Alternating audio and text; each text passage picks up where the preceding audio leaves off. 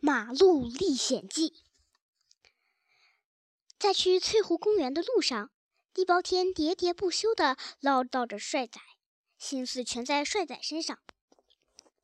我们在过马路的时候，一一辆大巴开了过来，我奔跑如飞，冲到了马路对面。地包天却傻傻地站在那里。我看见大巴从他身上压了过去，我两眼一黑。永别了，地包天，我亲爱的京巴狗。虽然我是猫，地包天是狗，但就是在我的同类之中，也没有比地包天更亲密的朋友了。忽然，我听到一个熟悉的声音：“猫哥！”我定睛一看，是地包天，他就站在我面前。你没有死啊！我本来也以为我死了。大巴朝我压过来的时候，我好像进了鬼门关，周围全是黑暗。耳朵里灌进了轰隆轰隆的声音，我想我死定了。不过仅仅过了一秒钟，我就回到了人间。猫哥，你看，我一根毛也没伤过。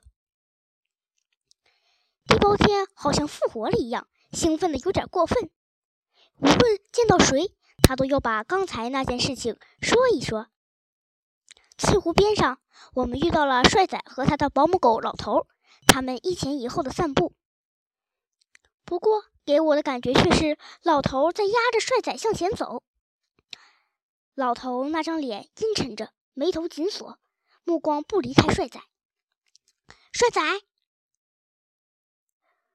穿着红马甲的地包天像一团火似的扑了过去。老头哼了一声，帅仔马上躲开了。帅仔，我刚刚获得了第二次生命。帅仔听不懂地包天在说什么，只是看着他。目光十分友善，老头却在一边嘀咕：“神经病。”地包天又开始炫耀他刚才的马路历险记。你们知道吗？就在刚才，就在这个马路上，有有一辆大巴就从我身上这样压了过去。你怎么没有死？帅仔和老头异口同声地说。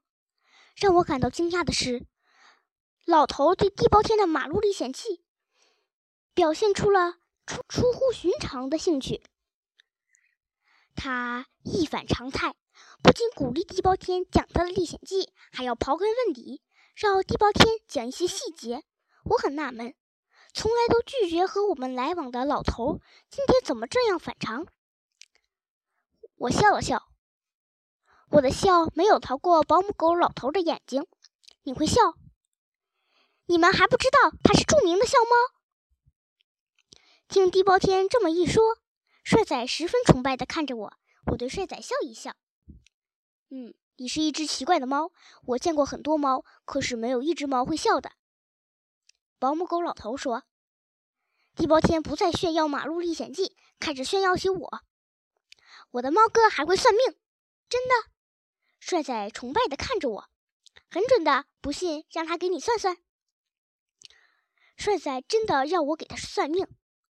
命不是算出来的，性格决定命运。你长得漂亮，性格忠厚老实，谁见谁爱，你的运道应该很好。那么我呢？老头十分傲慢地看着我。要是我直说的话，老头的命好不到哪儿去。如果你的猜疑心和嫉妒心不那么重。如果你不要有那么多心眼儿，总而言之，你让自己简单一点，快乐一点，那么你的命运也是不错的。你在乱七八糟的说些什么呀？